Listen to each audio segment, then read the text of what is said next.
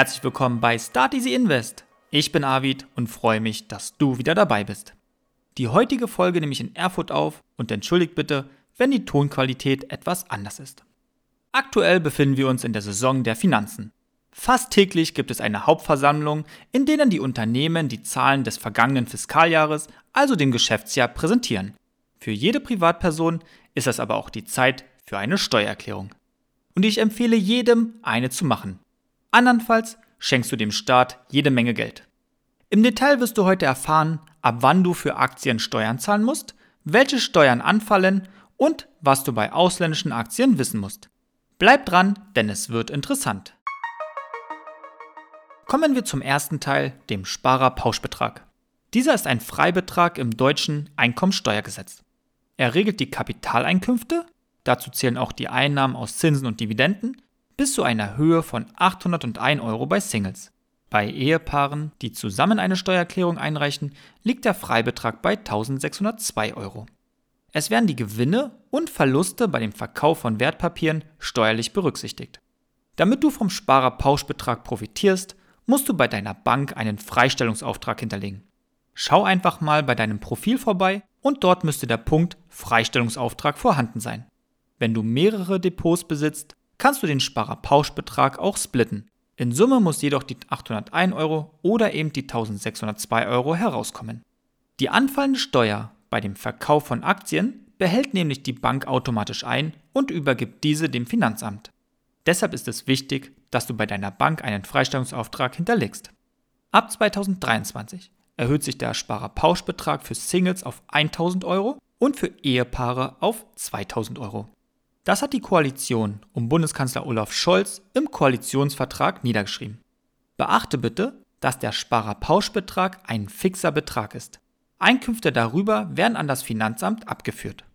Ein Beispiel hierzu. Ein Single hat 901 Euro mit Aktien erwirtschaftet.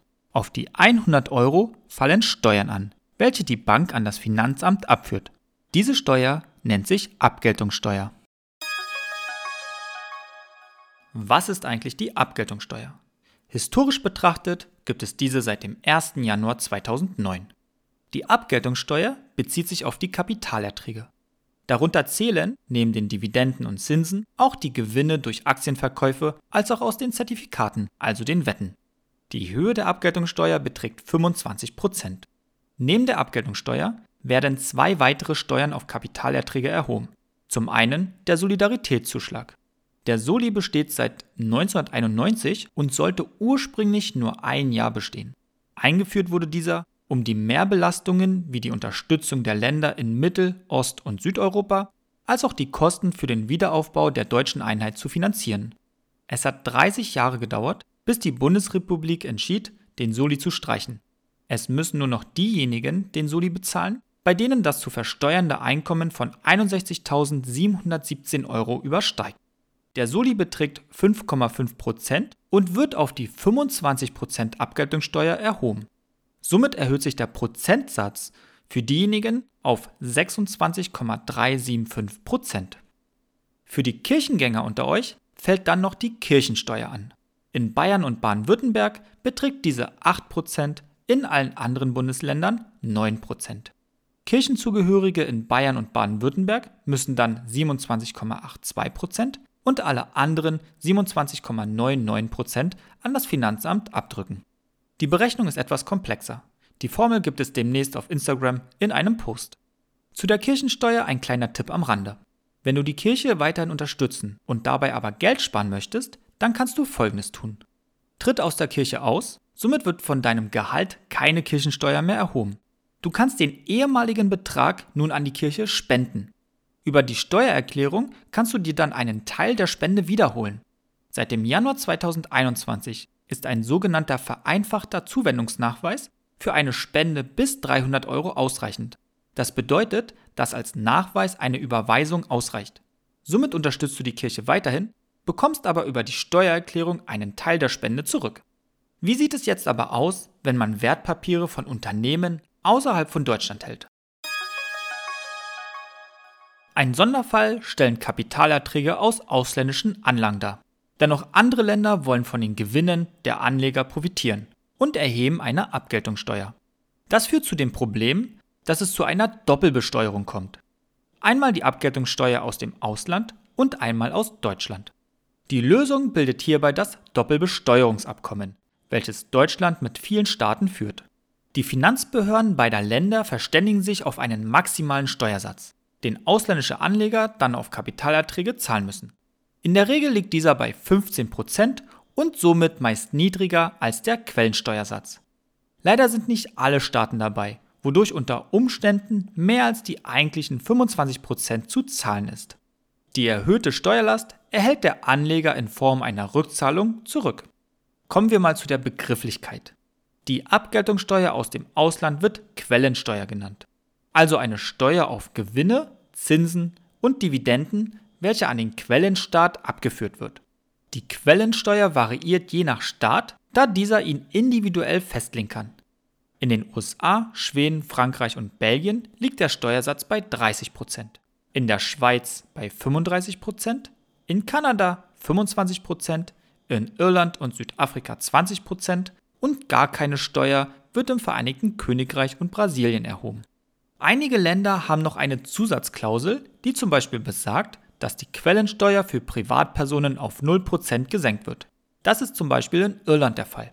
In den Shownotes hinterlege ich euch eine Verlinkung zu taxsummaries.pwc.com sowie zum Bundeszentralamt für Steuern. Ihr erhaltet hier eine Übersicht über die Anrechenbarkeit der Quellensteuer, mit denen Deutschland ein Doppelbesteuerungsabkommen abgeschlossen hat. Was müssen Anleger beachten?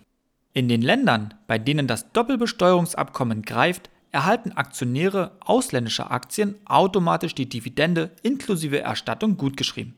Bei Staaten ohne dem Doppelbesteuerungsabkommen müssen Anleger die Erstattung erst beantragen. Mehr Informationen gibt es über die Internetseite des Bundeszentralamts für Steuern. Diese findet ihr in den Shownotes. Die Erstattung kann je nach Staat unterschiedlich lang dauern. In der Schweiz und Österreich soll es zum Teil wenige Wochen dauern. Jedoch können sich andere Länder auch Jahre Zeit lassen. Die Quellensteuer wird auf die Abgeltungssteuer angerechnet. In der Regel kümmert sich deine Depotbank automatisch um die Abrechnung der verbleibenden anrechenbaren Abgeltungssteuer. Du selber kannst die Jahressteuerbescheinigung von deiner Bank zusätzlich zur Steuererklärung auch noch übertragen. Achte dabei auf die Position in der Anlage CAP, anrechenbare, aber noch nicht angerechnete Quellensteuer. Zum Schluss noch ein Tipp. Solltest du Kapitalerträge erzielen und dabei den Sparerpauschbetrag ausschöpfen, kann es von Vorteil sein, ein zweites Depot zu eröffnen. In dieses überträgst du dann die ausländischen Aktien mit Quellensteuerabzug. Du richtest dir hier keinen Freistellungsauftrag ein. Vorteil für dich, die Quellensteuer wird dann angerechnet und löst sich nicht in Luft auf. Das nochmal kurz an einem Beispiel. Du hältst zum Beispiel Aktien von Coca-Cola. Coca-Cola sitzt in den USA. Du erhältst 100 Euro Dividenden. Die Quellensteuer in den USA beträgt 30%. Also erhältst du nach Abzug 70 Euro. Durch das Doppelbesteuerungsabkommen gelten aber die 15% Quellensteuer. Folglich werden dir anstatt den 70 Euro 85 Euro Dividenden gutgeschrieben. Was solltest du aus dieser Folge mitnehmen? Richte dir bei deiner Bank einen Freistellungsauftrag ein. 801 Euro für Singles und 1602 Euro bei Ehepaaren. Gültig nur noch dieses Jahr 2022. Ab 2023 gelten dann 1000 Euro bzw. 2000 Euro. Wenn es für dich in Ordnung ist, tritt aus der Kirche aus und spende den gesparten Beitrag. Einen Teil der Spende holst du dir dann vom Finanzamt wieder. Schöpfst du deinen Freistellungsauftrag aus, richte dir ein Zweitdepot ein und verwalte hierüber ausländische Aktien. Einen Freistellungsauftrag richtest du dir bei diesem Depot nicht ein. Wenn dich das Thema Steuern und Steuertricks interessiert, kann ich dir den Ratgeber von Franz Konz empfehlen. In seinem Buch verrät er 1000 ganz legale Steuertricks. Ich habe es selber für meine Steuererklärung genutzt und fand es sehr spannend, was so alles möglich ist. Einen Link zum Buch findest du in den Shownotes. Ich für meinen Teil mache meine Steuererklärung über Taxfix. Im Schnitt bekommt ein Arbeitnehmer um die 1069 Euro zurück. Taxfix ist super einfach. Du überträgst deine Gehaltsdaten, beantwortest ein paar einfache Fragen und zum Schluss lässt du dir die Steuererklärung kostenlos ausrechnen. Lediglich für die sichere Übertragung deiner Daten an das Finanzamt fällt eine Gebühr an. Aber auch hier ein Tipp. Bewahre die Rechnung auf, denn die Kosten kannst du bei deiner nächsten Steuererklärung wieder angeben. Heute stelle ich euch den MSCI Emerging Markets SRI ETF vor. SRI steht hierbei für Select Reduced Fossil Fuels, also reduzierte fossile Brennstoffe. Aufgenommen werden nur Unternehmen aus den Schwellenländern, welche über eine hohe Bewertung in den Bereichen Umweltschutz, soziale Verantwortung und Unternehmensführung verfügen. Das maximale Gewicht eines Unternehmens ist auf 5% begrenzt. Angeführt wird der ETF vom drittgrößten Halbleiterhersteller Taiwan Semiconductor Manufacturing Company, gefolgt vom chinesischen Dienstleistungsunternehmen Meituan sowie dem chinesischen Versicherungs- und Finanzdienstleistungsunternehmen Ping An. Der Kurs des ETFs liegt bei 6,82 Euro, die jährlichen Kosten belaufen sich auf 0,25% Der Fonds verfügt über eine Größe von 3,41 Milliarden US-Dollar es handelt sich hierbei um einen tesorierenden ETF. Die Tracking-Differenz beträgt 0,4 und der Kurs ist seit dem 11. Juli 2016 um 47,3% gestiegen. Kommen wir mal zu dem neuen Teil bei der ETF-Vorstellung. Wir betrachten den Zeitraum seit der Auflage, bei diesem ETF ist das der Juli 2016, und schauen mal, was aus einer monatlichen Investition von 25 Euro geworden wäre. Investiert hätte man 1750 Euro. In diesen rund sieben Jahren wären 305,50 Euro durch Zinsen hinzugekommen. Das Vermögen läge somit bei 2055,50 Euro. Interessant wird es hier, wenn weitere drei bis fünf Jahre hinzukommen. Denn ab dem zehnten Jahr ist der Zinseszinseffekt erst spürbar. Den Abschluss beschert uns heute Benjamin Franklin, ein ehemaliger amerikanischer Schriftsteller, Naturwissenschaftler, Erfinder und Staatsmann. Nichts in dieser Welt ist sicher, außer dem Tod und den Steuern. In der nächsten Folge werde ich euch die weltweit wichtigsten Aktienindizes und ihre Bedeutung für die Finanzwelt vorstellen. Für eine 5-Sterne-Bewertung und das Folgen von Start Easy Invest bedanke ich mich schon im Voraus bei dir. Die Inhalte gibt es wie immer im Laufe der Woche auf Instagram. Ich wünsche dir einen schönen Start in die Woche und freue mich, dich in der nächsten Folge wieder als Hörerinnen und Hörer begrüßen zu dürfen.